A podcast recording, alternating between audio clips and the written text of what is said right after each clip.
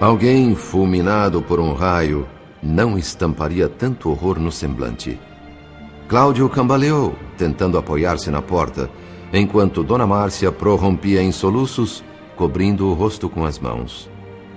Diante de tão conflitante situação, irmão Félix e eu nos sentimos na obrigação de sair. Sobrepunha-se a tudo nossa preocupação com Marita. O percurso entre a Lapa, onde se localizava o prostíbulo, e a Cinelândia a jovem cobriu em poucos minutos, correndo desesperada. Tangida por todos os ventos da adversidade, sentia-se expulsa da terra. Traída nos mais íntimos sentimentos de mulher, a injúria experimentada transcendia para ela toda a noção de sofrimento. Do homem que conhecera e amara por pai, teria aceitado o punhal ou o veneno, mas não aquela afronta. Tremia na revolta incontida. Na mente, uma ideia ganhava força: o suicídio. Era só atirar-se sob os carros que passavam velozes e tudo desapareceria. A morte como ponto final. Entretanto, era preciso viver um pouco mais, pensava. Restava um enigma a ser decifrado. Gilberto. Por que o moço teria feito o que fez? Esquivou-se do encontro e ainda permitiu a substituição? Que trama cruel teria havido entre eles? Quem mais estaria envolvido? Madame Cressina? Mesmo desejando obstinadamente a morte, decidiu a moça atender uma última sugestão nascida das cinzas do sonho desmantelado. Ouvir Gilberto. Era necessário, uma vez só que fosse. Queria conhecer a verdade, morrer com a verdade. Se ele me estender um fio de luz, se ele me disser viva! Viva para mim! Eu sou capaz de esquecer o insulto desta noite. Eu esqueço tudo e continuo a viver. Do contrário, estará tudo acabado. Irmão Félix e eu tentávamos influenciá-la com demonstrações de ternura e consolo, mas sem nenhum resultado. Rejeitava qualquer ideia que não se afinasse com sua determinação de ouvir o rapaz por quem se apaixonara. A resposta poderia ser tanto um recomeço de vida como uma sentença de morte para ela. No largo do passeio, as árvores que tanto amava pareciam chamá-la para abraços de adeus. Indiferentes, Casais de namorados riam e trocavam carinhos ao sair do cinema. Recordou a menina feliz que ela fora. Vencendo encontrões, varando a massa risonha, chegou à Praça Marechal Floriano. Sentiu-se ali absolutamente sozinha, completamente desamparada. Era o desprezo final. Um telefone. Sim, precisava de um telefone. Voltar ao apartamento dos pais adotivos no Flamengo estava fora de cogitação preferia morrer imediatamente a pôr novamente os pés na casa dos Nogueira. Pensamento estranho então assomou-lhe de súbito. Para alcançar a verdade, mentiria, fingiria, usaria disfarce. Para a grande cartada, entraria no jogo preparada. Sem a bolsa com seus documentos e dinheiro, fez sinal a um táxi e pediu que a levasse até Copacabana, à casa de uma amiga, sob condição de receber a corrida lá, ao chegar. Pessoa amável, extremamente gentil, a amiga, cliente da loja onde Marita trabalhava, pagou o motorista e permitiu que a jovem usasse o telefone. Pela intimidade e pela convivência, as vozes, o jeito de falar e o vocabulário das duas irmãs adotivas eram muito parecidos. Daí Marita concluir que poderia ligar para Gilberto apresentando-se como Marina. Depois de uma convincente e criativa explicação para o aspecto desalinhado o fato de estar sem a bolsa e uma visita tão inusitada, a moça foi deixada à vontade junto ao telefone da casa. Quase nove da noite. Deduzindo que naquela hora Gilberto estaria dando atenção à mãe enferma em casa, Marita discou um número. Félix e eu nos surpreendemos com a capacidade da jovem de sufocar a própria emoção para fingir a alegria da outra. Alô? Gilberto? Sim, quem é?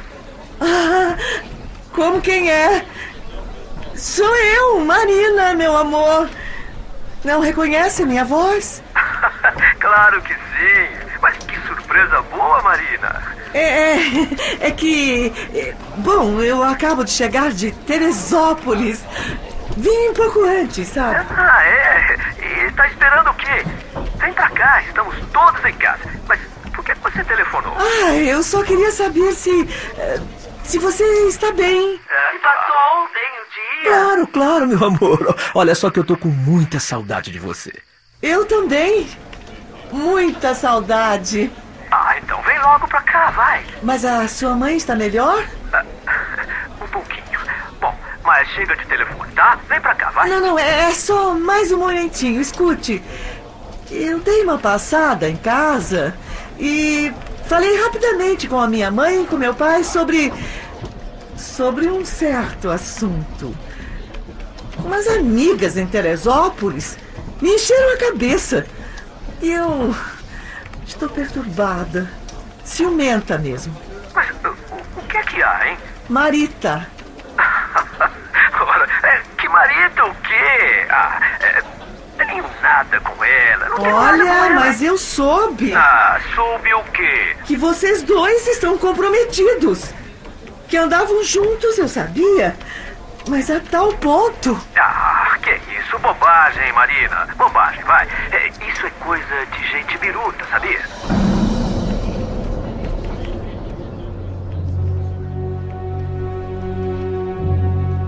Nessa altura da conversa, Marita chegou a titubear. Já ouvira o bastante para reconhecer-se desdenhada. Mas, mesmo receando não sustentar a farsa até o final, precisava saber o quanto Gilberto havia descido. Com precaução e habilidade, a jovem conduziu o diálogo, levando o rapaz a falar daquilo que ela queria ouvir. Bem, se você conversou com seu pai, na certa deve estar sabendo o que aconteceu, né? Bom, ele me telefonou, conversamos e acertamos tudo. Marita me escreveu um bilhete pedindo que a encontrasse. O seu velho soube de tudo antes e me pediu para dizer que iria, mas que eu não fosse. Você entendeu? E. E como é que você se arranjou? Eu escrevi um bilhete em resposta, prometendo encontrar-me com Marita, mas combinei com o seu pai para que ele mesmo fosse buscá-la, né? A ideia, aliás, partiu dele. Eu não podia deixar de atendê-lo, não é? Me pediu que escrevesse, aceitando, para que Marita não ficasse chocada, né? Já que ela anda meio borocochô. E que ele iria procurá-la para dar conselhos e reanimá-la com a promessa de uma excursão à Argentina. Excursão à Argentina? Sanatório, meu bem. Você não entendeu? Que? É. Para sua irmã adotiva, só mesmo um hospício, ah? E quanto mais longe, melhor.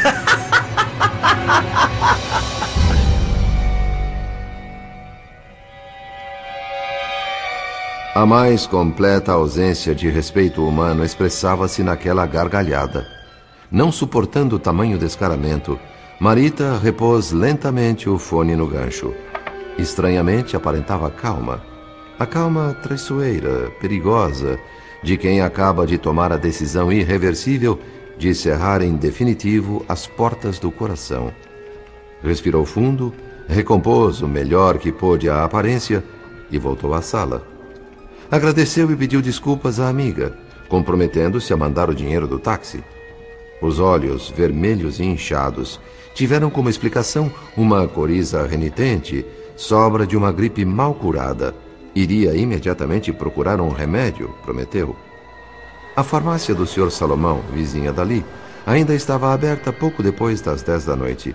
O farmacêutico, um velhinho muito calmo, trazia no olhar a brandura daqueles que, no exercício da profissão que exercem, transformam-se em servidores espontâneos da humanidade. Acolheu com solicitude a jovem, medindo-lhe a temperatura. Ah, você não tem febre, nenhum motivo para preocupação. Ah, talvez esteja trabalhando demais, moça. Uma boa noite de sono e tudo estará resolvido. Remédio se pode comprar, saúde não. É verdade, senhor Salomão, muito obrigada. É, Só uma outra coisa. Pois não. Eu tenho uma cadelinha chamada Joia, que já está muito velhinha e doente. O veterinário explicou, mas eu não guardei o nome da doença. Só sei que é incurável. O pobre animalzinho grita sem parar, sabe? Virou um problema no apartamento. Vizinhos reclamam, o síndico nos mandou chamar. Enfim, uma loucura. Eu sei que é uma atitude cruel, mas infelizmente não há mais nada que se possa fazer a não ser o que se chama de eutanásia, não é? É, eutanásia. Eutanásia. É, é a única maneira de cortar o sofrimento. O senhor não teria algum tipo de comprimido adequado? Alguma droga que pudesse trazer uma morte sem dor ao bichinho? Bem, mas uh, o veterinário condenou a cadelinha à morte? Ou, ou isso é opção sua? É, é uma opção minha, sim. Mas autorizada pelo veterinário que se encontra em viagem, é, fora do Rio de Janeiro. Eh, Se é assim, eu posso verificar o que eu tenho aqui que possa servir. Talvez um anestésico poderoso em dose bem elevada. Isso. Aguarde um momento, mocinha. Eu- Eu vou procurar. A nosso ver, não podia ser mais clara a intenção da jovem. A morte por superdose de um anestésico parecia-lhe conveniente e sem sofrimento. Um apagar de luz, comparava. Muito preocupados, tentando de alguma forma impedir a tragédia que se anunciava, irmão Félix e eu abordamos mentalmente o Sr. Salomão no pequeno depósito da farmácia. Buscamos influenciar seu pensamento para que examinasse melhor a situação, que olhasse com mais atenção para aquela menina sozinha, exausta, desalinhada, olheiras fundas, sem bolsa, sem agasalho, longe de casa, tarde da noite. Que ele lembrasse que também era pai e avô sensível, que tivesse cuidado, que não lhe fornecesse nenhum veneno que tratasse de sossegar aquela criança abatida com algum soporífero leve, que mentisse por piedade, fazendo-a crer que levava uma droga letal. O velho e experiente farmacêutico, de sensibilidade aguçada, assimilou de pronto nossos apelos e se enterneceu. Espiando discretamente pela porta semicerrada, via agora em Marita não mais que uma peça de museu de cera, amarrotada, inerte. Oh, meu Deus. Isso não é coriza, isso é. é dor moral. Dor terrível. Renunciando à busca de anestésicos pesados, o velho Salomão retirou de um recipiente alguns sedativos fraquíssimos, que, mesmo em quantidades elevadas, no máximo iriam produzir um belo sono reparador, e voltou à presença de Marita fingindo despreocupação. Pronto, moça. Eh, São esses. Se a cachorrinha está tão mal quanto você diz, basta um comprimido. Tão violento assim? Uma verdadeira bomba. De uso muito raro. Mas eu só posso fornecer com receita médica. Sabe, minha responsabilidade é grande, compreende? Claro, mas não se preocupe, senhor Salomão. O veterinário dará uma receita assinada. Eu gostaria de levar uns 10 comprimidos destes. Para garantir, sabe? Ah, Quem sabe até onde vai a resistência do animalzinho. bem, por mim está bem. Só não deixe de me trazer a receita, hein? Claro. E também o pagamento. Ah, Por enquanto, obrigada.